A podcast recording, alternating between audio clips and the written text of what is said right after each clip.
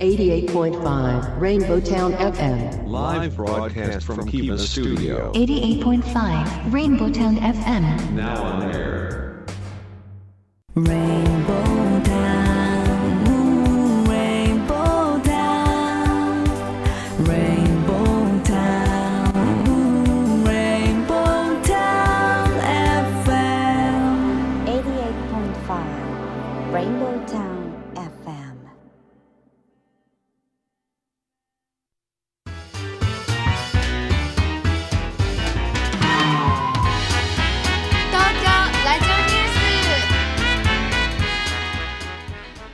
時刻は14時を回りました。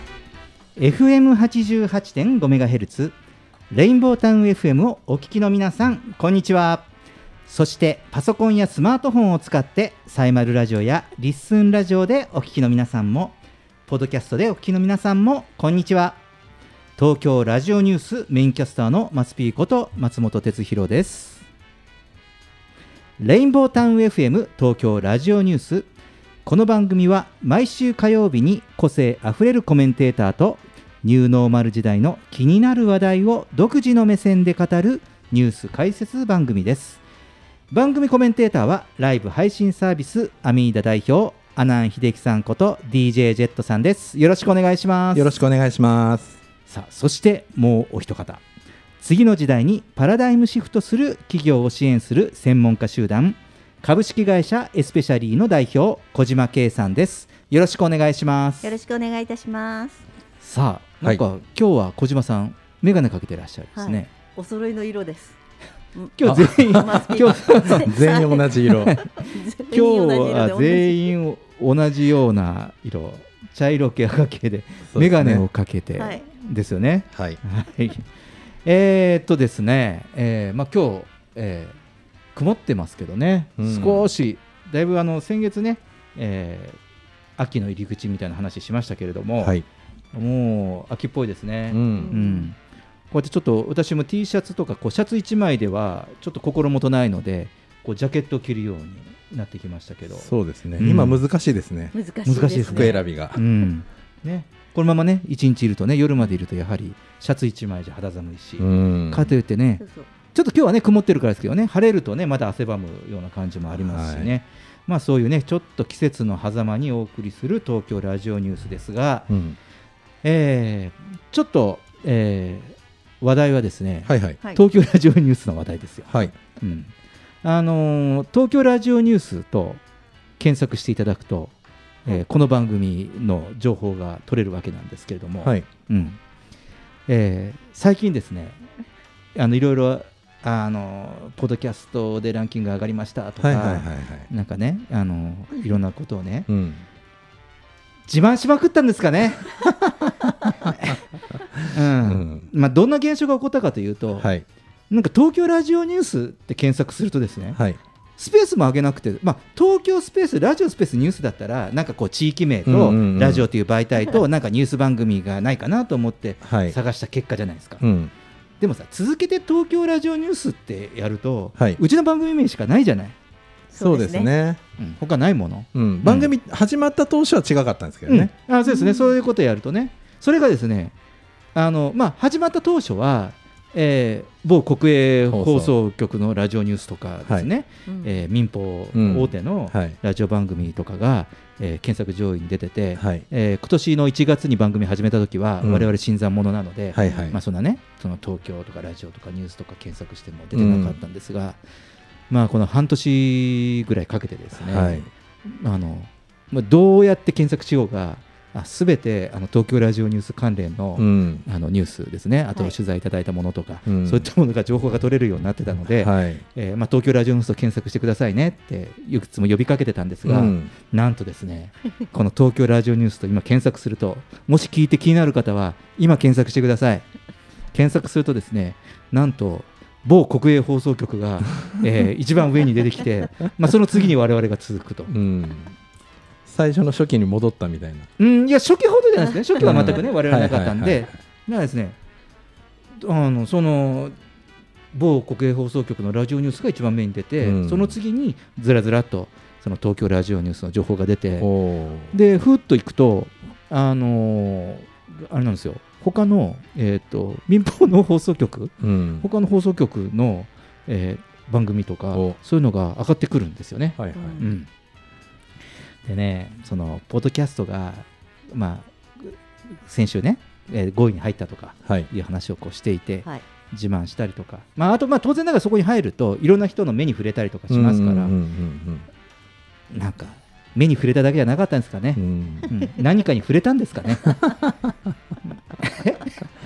うん。大きなうん。そう。力が大きな。うん、そうですよね、うん、でもまああのそうやってねうん。あの、まあ、あのこういうことをあのこう話題にはい。できるようになったことも、すごい自体もあの今年ね1月から始まったことに関してはまあ喜ぶべきことかなと思って、ね。まあ、なので、まあ、そういうつもりで今日は、うん。あの話題にしています。はい。あの別に何かこう刺激非難したりねそういうわけじゃないですよ全然。全然あります。あのただ単に、うん。えそういう状況ですということを 冷静にお送り、うん。事実をね。はい。事実。はい。まあ、はい。事実をお送りしたわけです、うんですからね、うん。えー今日もお聞きの皆さん東京ラジオニュースと検索して、えーお聞きいただければと思います、はい。はい。えーさて、えー毎週オープニングで世の中のニューノーマルな話題をニュースピックアップとして紹介していますが今週はですね光が新型コロナウイルスをやっつける話うん。しようかなと、うん。うん、これはね、えー結構、えー他の、えーメディア、えーネットメディアもそうですし、えーとニュース番組でもあのちょっとと取り上げられてました。えーこちら、ねえー東京大学では、えーコロナを光触媒で空気中に浮遊するその新型コロナウイルスの感染性を、えー検出限界以下まで消失させることに成功。言ってる意味わかりますか、う んあの僕はあのこの東京大学が出した、えーリリースのタイトルのまま今読み上げたんですけど、はい。難しいね。難しいまあ、要はですね、えーこの,、えーこの光触媒をね、えー使いますと、まあ、この空気中に浮遊するウイルスの、えーこの感染これが消失すると。いわゆるそのウイルスを退治できるということに、えー成功しましたと、うん、いうことでですね。これこれができると、まあ、いろんな、ね、そのウィズコロナ、まあ、うんコロナとともに、まあ、いろいろ前から、ね、ウィズコロナという言葉を言ってますがじゃあ具体的に、えーどういうふうに、えー対応していくんだという、えーまあ、ちゃんとした科学的な、ねえー根拠あることで取り組みがされると。うん。うん、なので、えーまあ、こういった、ね、その対抗策ですよね、うん。今、えーウイルスの対抗策としてはね、我々もそうですけど、えーあのなんていうの？いつもシュッシュしてますよね。うん。シュッシュし消毒ね。今、今小島さんはなんかの飲むジでェスチャーをしたんですけど、あ、うがいうがいね。うがい。あ手洗い。あそうですね。マスク。あびっくりしました。消毒ね。はい。うがいね、手洗いね。はい。うん、そういうふうなことで今防ぐということをしていますけれども、ね、こういったものがえー光触媒があると、もうその触媒が施されている部屋、まあ、そこ自体が、ね、あのこうウイルスを消失させる役割をしているということなんですよね。でこれについては具体的に、えー自治体も取り組んでおりまして、えー北九州市では九州大学と共同で、えーこの新型コロナウイルスを含む各種感染対策の実証実験を始めています。で、え2つの介護施設にこの光触媒のメーカーが開発した製品を施工を設置して3年かけて臨床データを取得するということを始めています。うん。うん、でこの期間中でね感染防止策の有効性を検証するともに、まあ、この結果をね他の病院とか介護施設の広い分野での利用を呼びかけていくということなんです。うん。うん、で、えー私光光触媒って言ってますけども、うん。なんだか分かりますか？うん。光触媒、あんまり僕も今回ニュースで取り上げるまで聞き慣れない言葉だったですけどあそうですか。光は当然聞きますけど触媒、触媒ね、うん。今僕らあのー商品の動画とかも作ってるんであのー酸素触媒とか光触媒の商品とかの、まあ PR ビビデオみたいなのも作ったりしてるんですけど、うん。まあ、触媒は結構、まあ、例えばシュッシュって消毒液とかをかけると、うん。机の上にですね、うん。まあ、ばい菌がいなくなりますよね、うん。うん。あの抗菌ってされて。だけどこれを手で触ると、うんここの手で触ったところからまた菌が増殖していくんですけど、うん触媒の場合は、うん。ずあのー触ってもまた減っていくんですよね、おー。だから減り続ける。うんうん。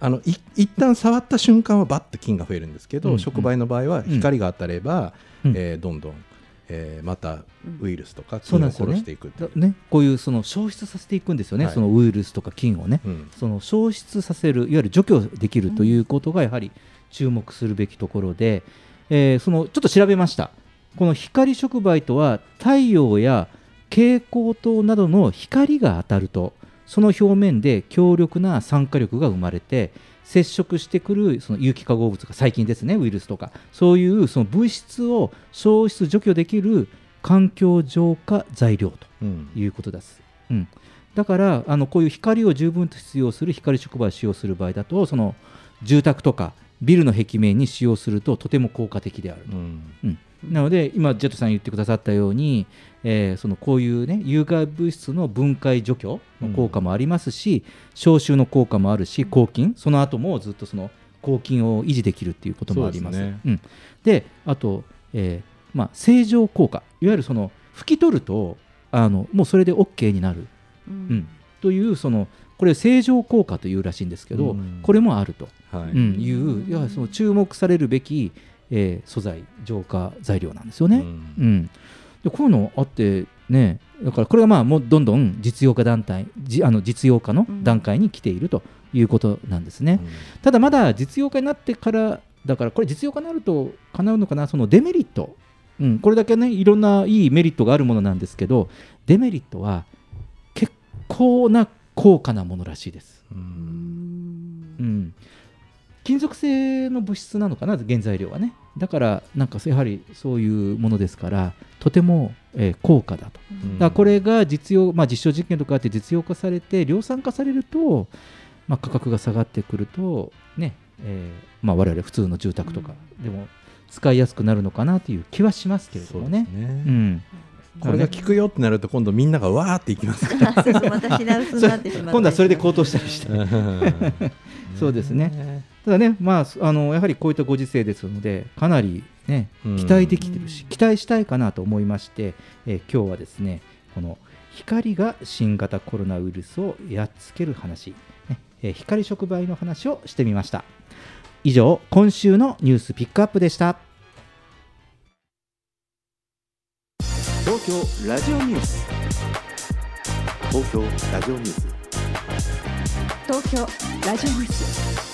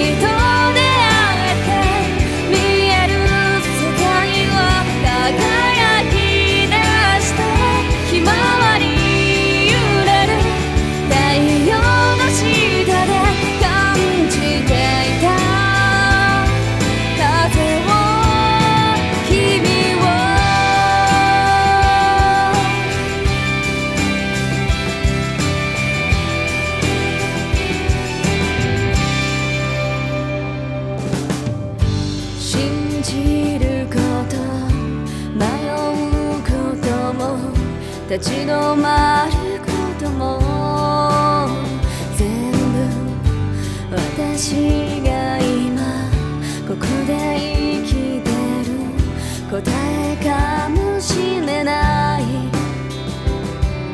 モノクロの毎日が色づいてゆく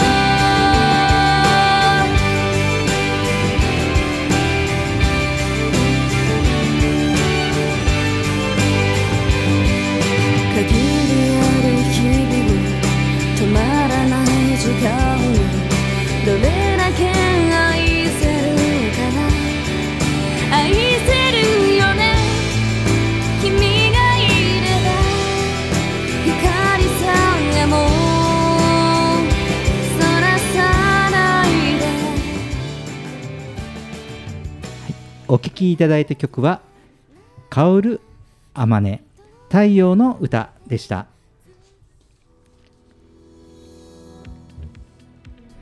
レインボータウン FM 東京ラジオニュース。今日のニューステーマはテレワークを消極的に進める話です。コメンテーターはライブ配信サービスアミーダ代表の阿南秀樹さんこと DJ ジェットさんと次の時代にパラダイムシフトする企業を支援する専門家集団株式会社エスペシャリー代表の小島圭さんです。よろしくお願いします。さあ今日はテレワークの話題ですが、えー皆さんの会社お二人の会社ではテレワークはどれくらい実施されてますか？弊社は、はい。えー、100%実施しております。そうですよね、はい、これね。あまあ100%私以外ですね。うんうん僕以外は全員社員はあのテレワークをしているので、ですねうん。えー会社に行くと誰もいなくて一人ぼっちで仕事してまあー。でもねあのジェットさん自身は はい。結構な頻度で会社行かれてますよね、す。あそうですね、うん。行ってますね。あまあじゃあ半々まあ半分ぐらいですうね。ん。なるほどなはい。るほど、小島さんの会社うちは7割5分ぐらいですかね。7割5分。正確やっぱりあのエンジニアがいるのでそれで、あのサーバー系をやっているとやっぱりリアルにその現場に行かなきゃいけないっていううん。ところがあったりとか、うん。あとそういうのがあるとねうん。なかなか思い通りにはいかなかったりするんだよねうん。っていう感じなんですが、うん。なるほどね。はい。ああそうですよね。さあそのねこのテレワークなんですが、えーテレワークが、まあ、今推奨されていますよね、ん。テレワークしましょうという、まあ、この、まあ、このコロナ禍のね、うん。えーこの中で、えーまあ、国もねこうやって推奨はしているのですがこの実施率っていうかね実際どれぐらいやってるのかっていうのは、うんある一定数から、まあ、急に進みましたけどね、その横ばいであまり進んでいないように思えるんですよね、私から見るとね。で、えーそのテレワークに対しての、まあ、こういうことに関してその否定的な企業というのは、えー政府や感染症の学者がいくらテレワークしろと言っても、まあ、その聞き耳を持たないというか、そういう言い方よりも、そのなんていうの、テレワーク、その聞く耳持てない。持ちたくてもやりたくてもできないっていう状況になっているのではないかなとうんいうふうにあの思います。おう。でえー、とこの番組でもそのテレワークを取り上げておりますけれどもそのこう趣旨としてはねその何が何でもテレワークをすべきだと考えて、まあ、ちょっと番組企画構成しているわけではないですってね、うん。そのテレワークが万能だというふうにも考えてませんうん。うん。でなのであえて今回はテレワークに消極的な話そういう話題で進めてみたいかなというふうに思います。うん。さっきあのうち100%でやってるって言ったんですけど、そういえばあの、まあ、動画とかで、はい。えー撮影とかレコーディングとかがあるんですけど、そういう時はうん。集まって会社で昨日もレコーディングがあったんですけど、そういう時はまあエンジニアとか、まあ、出てみんなでうん。やって、で撮ったら撮ったものを自宅で、まあ、編集したりとかっていうのをやってるって感じなんで、はい。まあ、100厳密にして100%ではないですけど、うん、だからそうですね、だからまあそのバランスをとってやってるっていうことそうですね。ですよね。無理なところは無理ですね。そう実。際にねあの、はい。会わなきゃいけないことって世の中にはいっぱいあるしね、はい。うんうんそういうことですよね。ううん。ん、すべてがって難しいですしね、うん。できない気がします。うん、そうですよね。うんで、えーまあ、その昨年のその新型コロナウイルスの出現から、まあ、こうやって緊急事態宣言が出されて、こう外出自粛とか営業停止が求められてまして、まあ、一気にテレワークの実施率が上がったわけなんですけれども、その1回目の緊急事態宣言の時には、もう覚えてますか、もう忘れてますよね、だいぶね、みんな、沖縄さんも覚えてますか、そのまだその当初は未知のウイルスが出現したということで、そのテレワークができなくても、自宅待機をするしかないという、まあ、状況だったんですけれども、うん。まあ、あれから1年半経ったわけですね。えーまあ、こう言って今もそうですがその緊急事態宣言がこういう定常的なものになってしまいまして相変わらず、まあ、テレワークといったものは推奨されているんですが、えーこの2021年の9月時点、まあ、今の時点では、えーこれねそのいろんな調査があるので、えーその正確かどうかは正直怪しいです。あのいろいろちょっと調べてみたんですけれども、そういう数字のその、統計データ的なものは得られなかったんですがなんとなくですよ。あのお二人も、まあ、いろいろ大手の企業さんとねお取引があったりとか、えーね、このスタジオがある、まあ、このギャザリアにも、ね、あ大手の大手の企業さんが、まあ、向かい側にも、ね、ビルがありますしね、うん。えーまあ、こうやって、まあ、働いてる方がいらっしゃるので、はい。まあ普段のは働いてらっしゃる方がどれぐらいテレワークしてるのかなと。あの以前に比べてうん。何割ぐらいの方が、まあ、こうやってね出てらっしゃるのかなっていうのはなんとなくつかめるんですが、うん。えーこの、えー大企業ではおよそ5割の社員がテレワークを実施とうん。いうような、あまあ、感じです。うん。うん。でこれが中小企業では2割程度でありまして、まあ、全くテレワークできていない会社もいまだに少なくない状況みたいなんですよね。うん。うん、ここら辺の状況実感ってお二人はありますか、5割って言われると、うん。まあそのなんか積極的な会社と、えーもううちはもうテレワークなんてって花からもうやらない会社、大手でもなんか分かれてる感じはうん。しますね。うん。そうですね。うちだとお取引先の大手さんのところではあの出社するときは申請を出していかないと来れないぐらいのところもあったり、うん。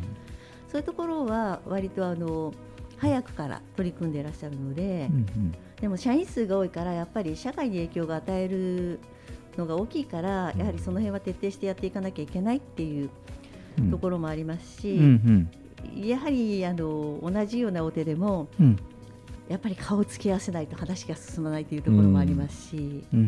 なるほどね、うん。そうですよね。企業理念みたいなとこもね、うん。ありますよね、社長の考え方とかね。そうですね。うん、そうですね。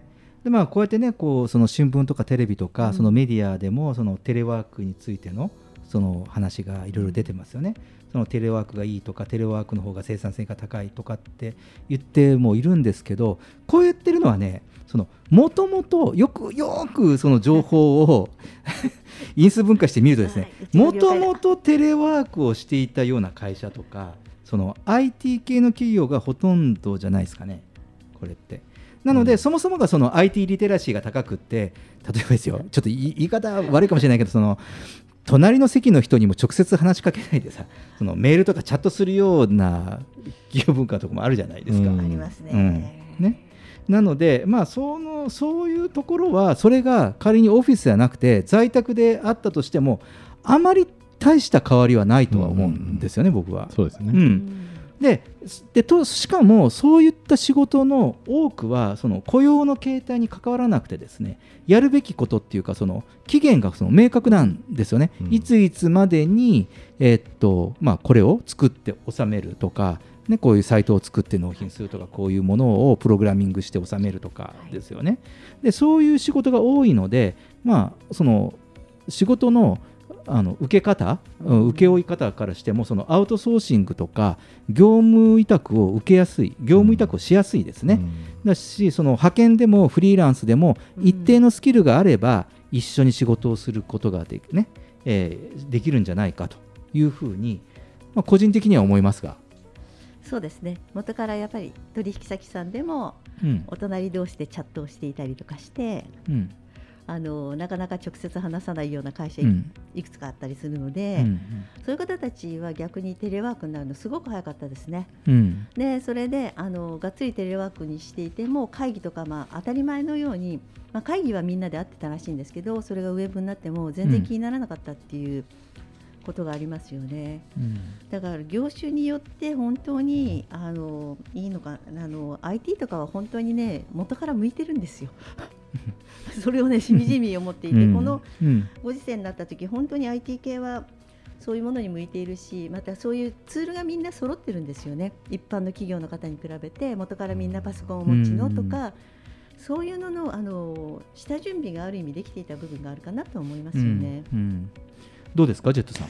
そうですね。さっき言ったみたいに例えば仕事を切り分けて編集のところだけやってるような会社だったらずっとテレワークでもいいけど、うん。ワンストップでやってると会社の中でも、えーまあ、顔を合わせないと そもそもできない仕事と、うん。えーまあ、自宅でももともと変わらないっていう仕事とたくさんこう混在してるので、うん。まあ、ううちの会社だったらどう切り分けてどこの部分、うん。じゃあ私たちの仕事はテレワークできるけど、うんあそこはテレうちはテレワークできないとかっていう問題とか、まあ、いろいろ混在してると思う出てきまんです出てきます。うん。まあ、いろんな事例がねん。たくさん、まあ、出てくればいろいろね、案も出てくると思うんですけど、うん。はい、そうですね。ちょうどね、そのお二人の会社ね、まあ、小島さんはね、IT 系のね、えー会社、はい。ね、まあ、その専門家の中でもと特にその IT エンジニアがはい。ね、多い会社を経営してらっしゃって、まあ、ジェットさんもこういうライブ配信とか映像の編集とか、クリエイティブをまあはい。納品する、はい。収めるっていうね、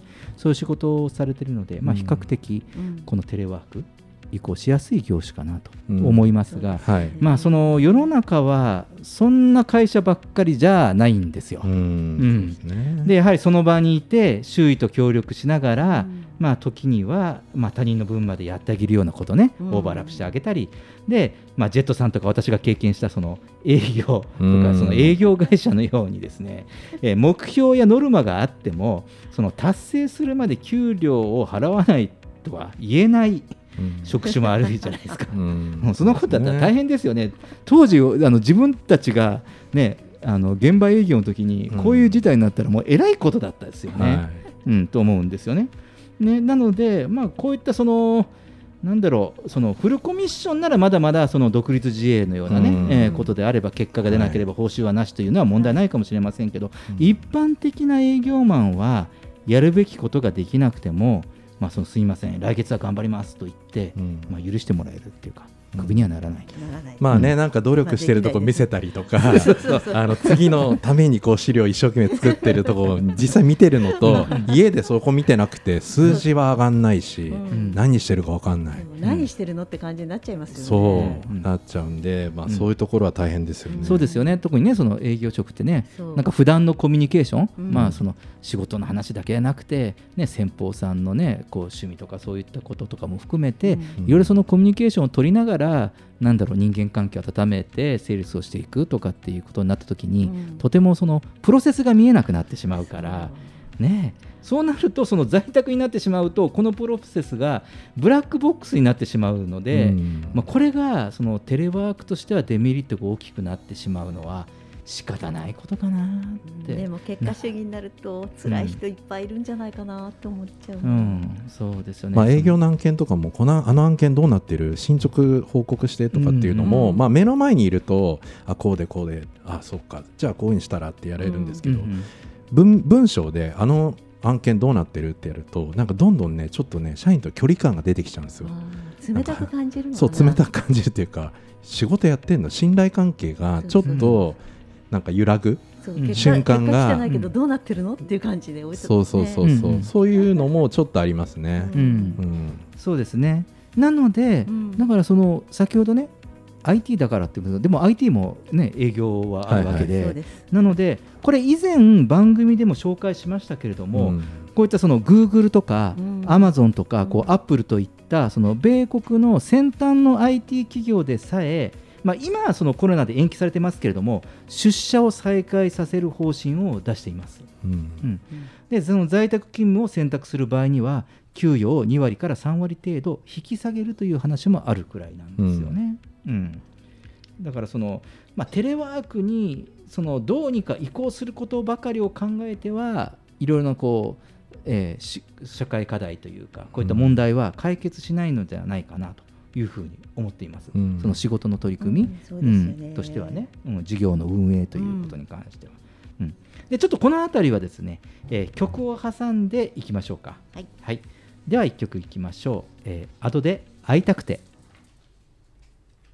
少しずつ分かり始めた。君の癖考えそうなことことがあるのに胸の奥つかえるんだ。動き出さなきゃこの距離のまま近づけ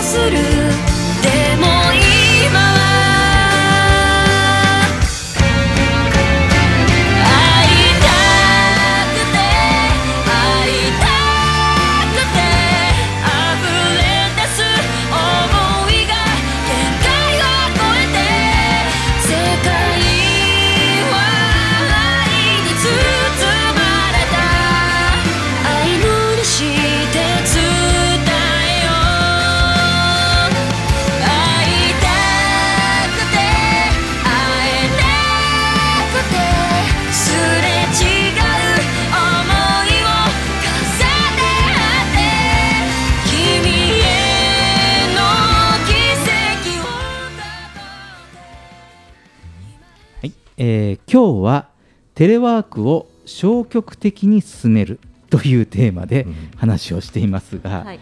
ねえーまあ、すでにテレワークができる企業は取り組んでいてテレワークできる職種の人はそうしていますがで今そのテレワークができていないのはやらないからではなくて、まあ、できないわけですよ。うん。うん、その現場仕事があるからというその現実的な話をしてみようかなと思います。でこのラジオをお聞きの方も例えば建設現場だったり、うん。製造現場、うんその営業現場とか、まあ、サービスを提供する店舗飲食店もそうですよね。うん、でそこででその付加価値を上げている職種の人も多いんじゃないかなというふうに思います。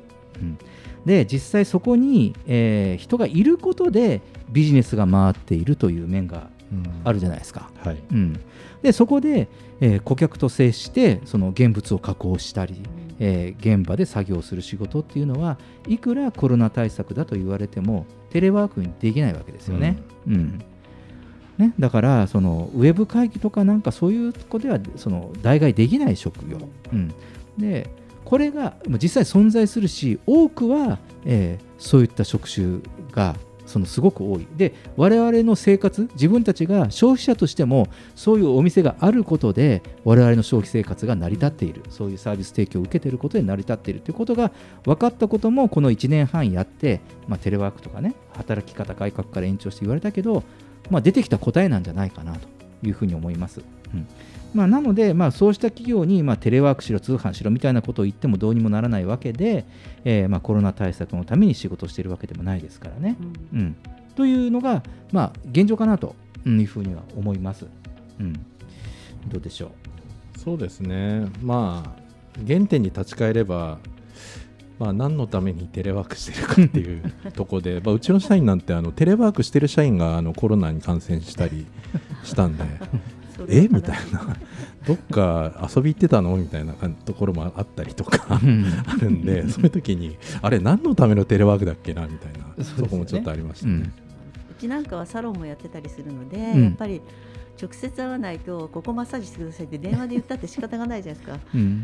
やっぱあの実際にその方たちのメンテナンスをして差し上げるときにはあの接触するっていうことがあるから、うん。対策としては消毒とかを徹底しようといううんことをやってったりしてやっぱり存続させようと思っているので、うん。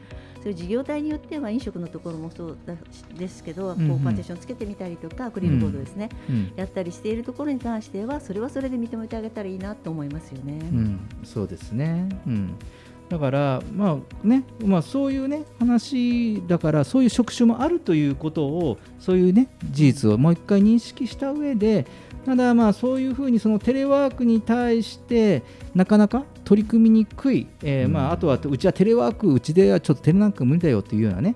まあ、ある意味ちょっと否定的なその企業や、えー会社であってもですね。もしその社員や家族に陽性者濃厚接触者が出たら、えーまあ、約2週間出社できない、うん。まあ、お店が開けない状態に陥ることになりますよね。えーこのことはやはり抑えておかなきゃいけない。忘れてはいけないことだと思うんですよ。うんで、えーまあ、そういった状態が、まあ、仮にその無症状でその PCR とか陰性でもですね、えービジネス的には痛いじゃないですか。うん。うん。うん。だから、うんまあ、こういうふうになるのでその実際こう報道とかで取り上げられなくてもそういうことが出て僕もあの街を歩いたりとか商店街を歩いてて、うん。あのニュースとかにはならなくてもへ閉店？2週間ぐらい閉めてるお店とかあるじゃないですか、はい。ね、ニュースになったところだとね大阪のデパートでは、うん。ねデパート閉めたみたいなニュースも報道もありましたけれども、うん。ただその、そんな事態になってしまったらその自宅待機中とか自宅療養中とか、ホテル療養中で入院していたとしてもその業務処理とか必要な連絡などはできた方がいいんじゃないかなと。そういう職種の方でもその今後の対応とかもありますしね。うんなのでそのテレワークで仕事をするというレベルかどうかはその別としまして、うん、で例えば濃厚接触者の場合だと本人は元気なわけじゃないですか、うん。だからそのテレワークができる体制であればその自宅でも、ね、あの仕事をしたりもうそのほ完全とは言わなくても、うん。実際、えー例えば現場にいる人たちをフォローしたり、うん。指示したりすることができる。そういう意味ではそのテレワークの準備はしておいた方がいいんじゃないかなと、うん。だからいわゆるその事業を継続させるためにねいざという時に必要なことかなというふうにあの考えたりしています。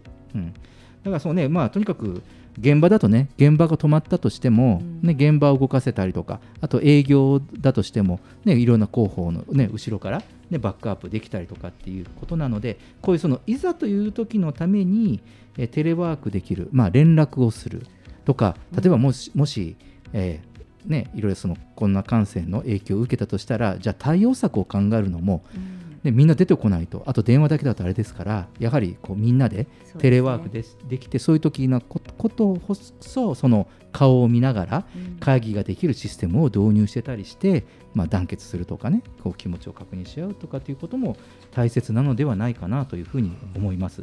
うん。まあ、これをねその消極的に進めてはどうかという、あーまあ、あの話題なんですけどさああのいかがでしょう、うん。うん。なんかやっぱ変化になんなんて言うんだろう対応する力みたいのが、まあ、日本の企業ってあんまり得意じゃなかったのかもしれないですけど、まあ、やっぱりこのコロナを機になんかいろいろ変化することに少し 順応してきた部分もあると思うんで。そうですよね。はい。うん。なんかガチガチのルールにのっとられるよりはあの企業も柔軟性があって例えばビルも揺れた時にバタンって倒れるんじゃなくてゆらゆらしてうんたりするじゃないですか、うんそれって持続させるためで安全性をた担保するもののあためだから、うんうんそういうのを考えていったらこれじゃなきゃいけないってあの誰かが決めるんじゃなくて私たちはこれをとこれをやっていきましょうとかあの自由に選択しながら、うん自分たちの企業を存続させる方法とか生活を存続させる方法をアイデア出し合った方がうんいいかなと思うんですよね。まあそうですよね。うん。まあなのでね、もう一回ね、そのそのテレワークっていうことも、僕はあのテレワークやるとかやらないじゃなくて、まあその積極的に進めたり、やるっちゃやるんだけど、そのね、こう最低限とかね、うんそういうふうにまあこういう IT とかね、うまく使ったらっていう話でね、今日はこういうそのテレワークを消極的に進めるという話題をさせていただきました。えージェットさん、小島さん、ありがとうございましたした。レインボータウン FM 東京ラジオニュース、えー今日のテーマはテレワークを消極的に進める話でした。東京ラジオニュース。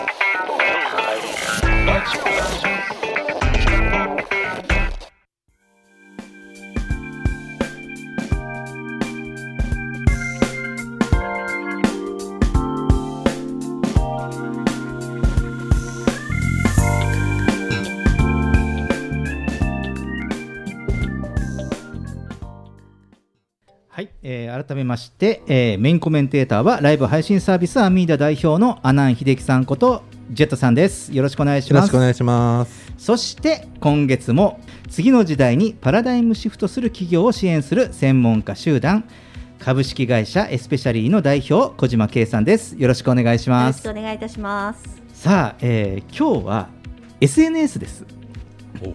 ね、まああの IT 系の会社をやってるお二人ですからね。よろしくお願いします。さあ、えー今日は、えーあの技術的なことね、えーお話よりも、はいえーまあ世の中の動きに目を向けて、まあその新型コロナウイルス感染拡大以降ですね、新しい生活様式における消費者の SNS 利用実態を話題にして、うんお二人と考えていきたいかなと思っています。で今我々の手元にはですねアライドアーキテクス社が実施した SNS を利用しているユーザー4000名に新しい生活様式における SNS, SNS 利用実態の調査データがありますということであー今日ちょっとあんま舌が回らないですね。ポカポカで。ええさあさあ気を取り直して、はい。さあところでジェットさんと小島さんははい SNS は利用してますかって愚問ですよね。はいねえ利用してます、あもうはい。もう日々してますね。日々してますよね、はい。もうお仕事の一部にもしちゃってます、そうですね。うん、かなりヘビーユーザーの方ですかね、ジェットさん。いやでそうでもまああの SNS によりますね。もう普通に、あのメールとかは、うん E メールはほとんど使ってないですね。あの昔の会社のメールとか、うん個人のメールもほぼ使ってなくて、うん。で仕事の方とは名刺交換した後、うん。えーできれば LINE 交換するうん。か、まあ、Facebook を交換する、で、えーやり取りは SNS で仕事の方とするっていうのが多いですね。うんうん。はい。確かにね。小島さんどうです？そうですね、うん。私はあの逆にあの SNS を活用されたい企業の皆さん方に、うんうん。ちょっと書き物係っていうサービスでやっぱ企業の皆さんが急にあの SNS で情報配信しなさいって難しいじゃないですか。うんうん。で忘年会の写真と、ね、初期払いの写真だけ載せててもあの目的は達成しないということであの、うん。そういうサービスの提供とかはしていて個人として使うときはやはり情報収集の方が配信す発信するよりは、うんうん。あの情報を収集して分析する方がちょっと多い感じですかね。うん、なるほどね、そうですよね、まあ、でも結構ね、意外に潜在的には情報収集、発信よりも収集ということで登録している人がどうも多い感じですかね、世の中としては。さあね、えーまあ、ではまずは、その新しい生活様式化において、まあ、人々がですね、どのように SNS を利用しているかというところから話題にしていきましょうか。でまずですね、手元にあるそのデータから見ると SNS の利用時間、ね。えー新しい生活様式を日常生活内に取り入れる現在新型コロナウイルス感染拡大以前と比較して SNS を利用する時間は増えましたかという問いなんですがさあもうこれは約90%のユーザーがこれまで通りの時間 SNS を利用、もしくは増加している。減ってはないですね、うん、これまで通りかもしくは増加していると。いうことですうん、まあ減ることはないでしょうね、減ることはない減ることはないでしょうね。はい。スマホ見る時間が圧倒的に増えましたもんね。増えましたね。ねえ増えましたね,、うん。ね。パソコン好きだったんですけどね。そうそう。パソコン、そうパソコンの時間は減ったかもね。SNS あのスマホで済むかなっていう感じ。そうですね。うん。そうそう外出必ずパソコン持ち歩いてたんですけど、うん。スマホで済むことが増えてきたのであの長時間出かけないときはスマホだけになったりとかして、ちょっと荷物が軽くなって楽になりましたね。はいなるほどね。確かにそれは言えてるな、うん、ではですねちょっと続いてなんですけれどその SNS のプラットフォーム別に利用頻度の変化ということで、まあ、この新型コロナウイルス感染拡大以前と比較して利用する頻度が増えた SNS はどれですかということで、えーこの実態調査の結果言いますね。利用頻度が増えた SNS は LINE が62%、Twitter60%、Instagram44% の順番です。うん、なるほど。この結果、見てどうでしょう？LINE 一番。うん、その次が Twitter で、えー、Instagram と。うんうん僕ちょっとまあ予想と違いましたね。あそうですかうん。ううんん、ツイッター頑張ってんなっていう感じ。あそうそうそういう意味ですね。あ確かにそういう意味ではあのインスタの方が上かなとちょっと思った部分もあったんですが、うん写真きれいに撮らなきゃいけないとかハードルが高いのかな。うんうんうん気軽さがツイッターの方があるのかな。うんうんうんまあツイッターの方があのまあちょっとだけ匿名性があるじゃないですか、うん。なので、まあ何か物を買うとかの時のうん。判断基準としては、悪いことも書いてあるうん。ツイッターっていうのを参考にするっていうのはあるかもしれないですね。うんうんやっぱりこうわ悪口って書きにくいじゃないですか その自分の名前をさらしてこの商品あまり良くなかったよっていうのってなかなかこうね言いづらいけどまあツイッターだったらね裏アカウントとかいろいろ今あるんで、なるほど何でも言いたいことをまあうん。正直に言えるから本音もある、うん。悪いこともあるけど本音もあるみたいな とこで、まあ何かを判断するときには ツイッターを判断するっていうのはあるかもしれないですね、うん。まあ、悪い面もありますけどねそのそうですね。炎上したりね。ね怖いところはある。んそうね、うん。だからね、そのやはりもその先ほどは一番変化がね、うん。頻度が増えたっていうものなんですけど、その中でも最も利用頻度が高い SNS は、やはり LINE と Twitter、うんこれは皆さん、最も頻度が高いと。うん。もうあの先ほど言いましたそのインスタグラムとかですね、えーそういったものを抑えて、フェイスブックを抑えて、圧倒的、圧倒的にに利用頻度が高いそうです。なんか社会インフラ的にもね活用された LINE がね使われていたりとかそういうことで、うん。逆にそれに合わせてそれのトラブルっていうのも出てくるんですけれど、うん。やってないっていうふうに言うとえって驚かれるような時代ですよね。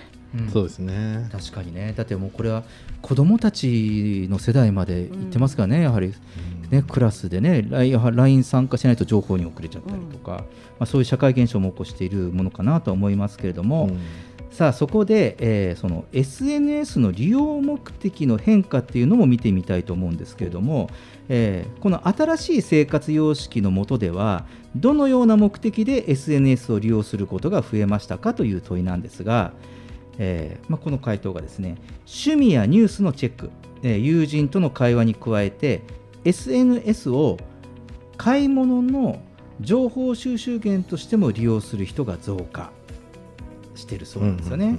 でまたそのニュースや情報のチェックはツイッターで趣味がインスタグラム、友人との交流が LINE や Facebook、でその口コミ検索ですね。何か物大概が何か物を購入したりとか、うん。っていうのが多いと思うんですがそういう時の口コミ検索はインスタグラムとツイッターが多い傾向にあるということです。どうでしょうこの結果を見て。なんか流行りのものとかを見るときはインスタを使うかもしれないですよね、何が流行ってる、うんうん。こういうのみたいなそうですよね、いかにねハッシュタグのところで検索かけててね、そう。なんかプレゼントを考えるとか、うん。そういう時は割とこうインスタ使ったりしますかね。うんうん。ああそうかもしれないですね。で自分で物を買うときは、まあ、1万5000円以上のものは全部 YouTube での、えー、とレコメンドというか、そのちゃんといつも信頼できる YouTuber の人を、うんえーチェックして必ず買いますね。うん。もう僕もそうですねあの趣味のもの例えばテニスラケット買うとかなったらテニスラケットインプレとかっていうのを動画で検索して、で動画でしだしてるものを見てそれを一つの情報にして買うし、そうやって載ってる方が購買する角度っていうかうん。率は高いかも、それ信用して。そうですね。だあの YouTuber の人たちも広告としてやってないんで、うん。やっぱりフォロワーそう広告としてお金もらって企業案件が増えちゃうと自分のフォロワーが減ってっちゃうんですよ、うん。だからなるべく企業案件まあ企業案件受ける人とうん。あの企業案件受ける人は別で自分が人気ある人ですね、うんあの自分のパーソナリティで売れてる人は企業案件やるんですけど自分が商品のレコメンドを、えー、とそのチャンネルの趣旨としてる人は企業案件は受けないんですよね。そうすると減っちゃうんですよね、この人お金もらって広告でやってるじゃんと思われちゃったらもうダメなんで、うんなんでそういうところはまあだんだんこう使い分けてやるうん感じですね、そこすごい大事ですね、はい。うん。なまあ、以前はいやそういうインフラを使ってもあこれなんかもう PR っぽいものをやってたんだけど、うん。もうそれはもう全然受けなく受けないですね。ねはい。うん、さあそれね次。それこれはね経営者のお二人にぜひとも、えーちょっとコメントいただきたい、えー質問なんですよ SNS 上の企業活動に関する行動の変化ということで、え新しい生活様式を日常生活に取り入れる中で SNS 上での企業活動に関してあなたの行動はということで対企業への行動に特に変化はないが53%で最多です。で企業公式アカウントを新たにフォローしたとか投稿にいいねやリツイートをしたキャンペーンに参加したなどの積極的ポジティブな行動を取った人も全体の24から28%いることが分かりましたと。で逆にいいねを外したり非表示にするのネガティブな行動を取った人は少ないという結果になりましたと。うん。うん。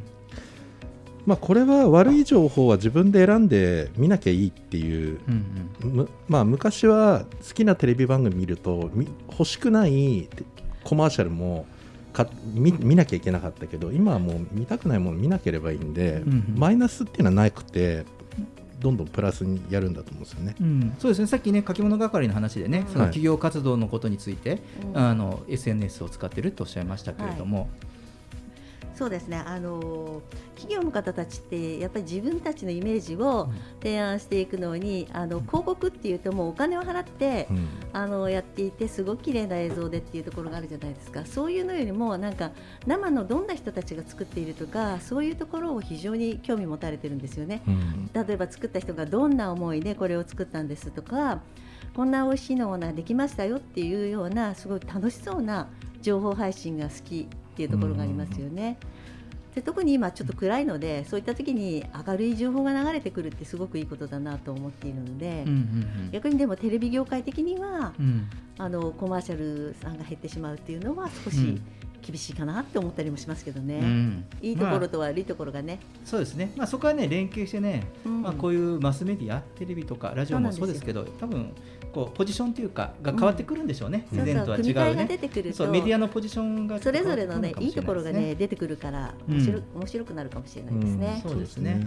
さあね、今ね申し上げたようなあまあ現状がうん。ね、このコロナ禍においてありますという話をしましたけれども、さああの続いてですね、今日は、えー後半は、えーまあ、この続きという感じで今後の SNS 利用の変化についても話してみようかなと思います。はいえージェットさん、小島さん、ありがとうございました。ありがとうございましたレインボータウン FM 東京ラジオニュース新しい生活様式において人々はどのように SNS を利用しているか話題にしてみました。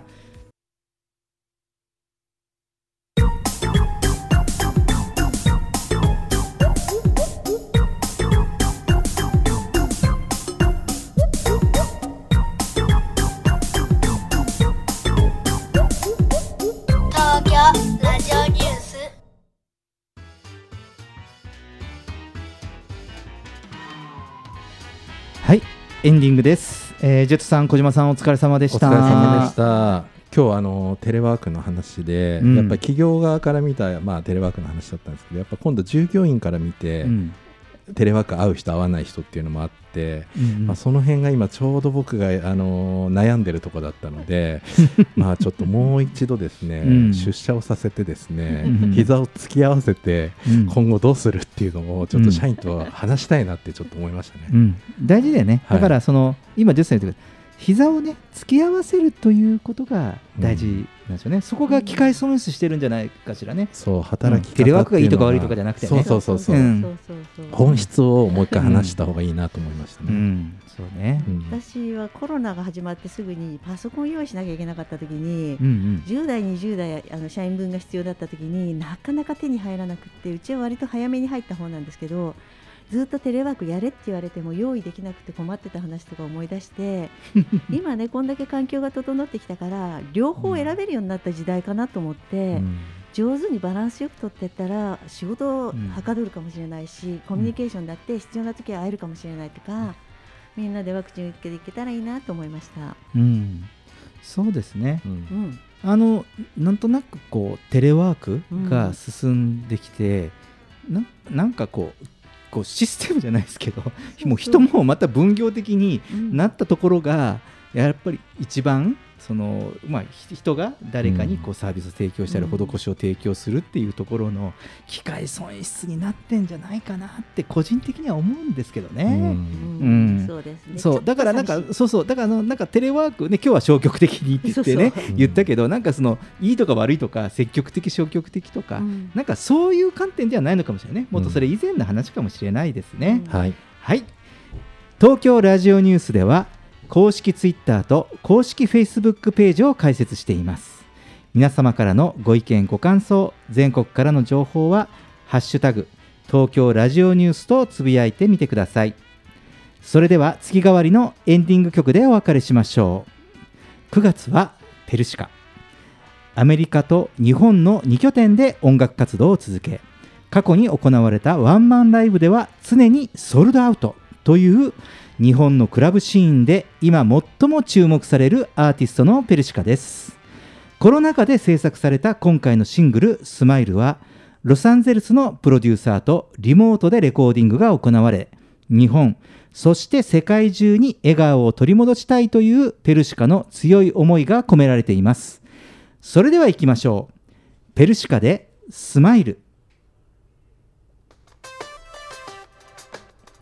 東京ラジオニュースまた来週お会いしましょう。今日はよく晴れたサンデー好きな歌口ずさんでお揃いの靴で出かけよう。リラララララ。あっちに行こうこっちに行こう。いつも君に振り回されてるけどね。僕の隣で一番笑ってて。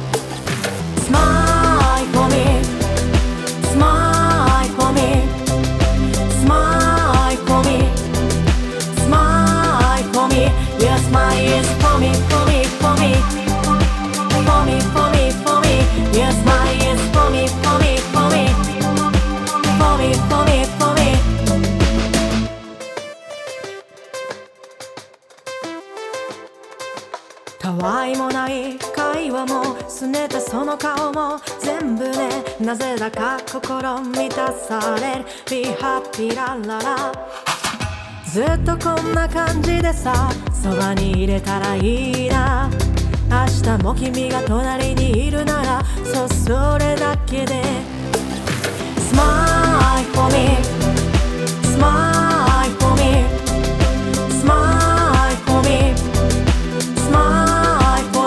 for me Your smile is for me, for me, for me For me, for me, for me Your smile is for me, for me, for me For me, for me, for me 君が僕の世界に彩りを与えて通り過ぎてく風はいつも暖かくてこの先も二人がいいね君の隣で幸せを歌うよだからほら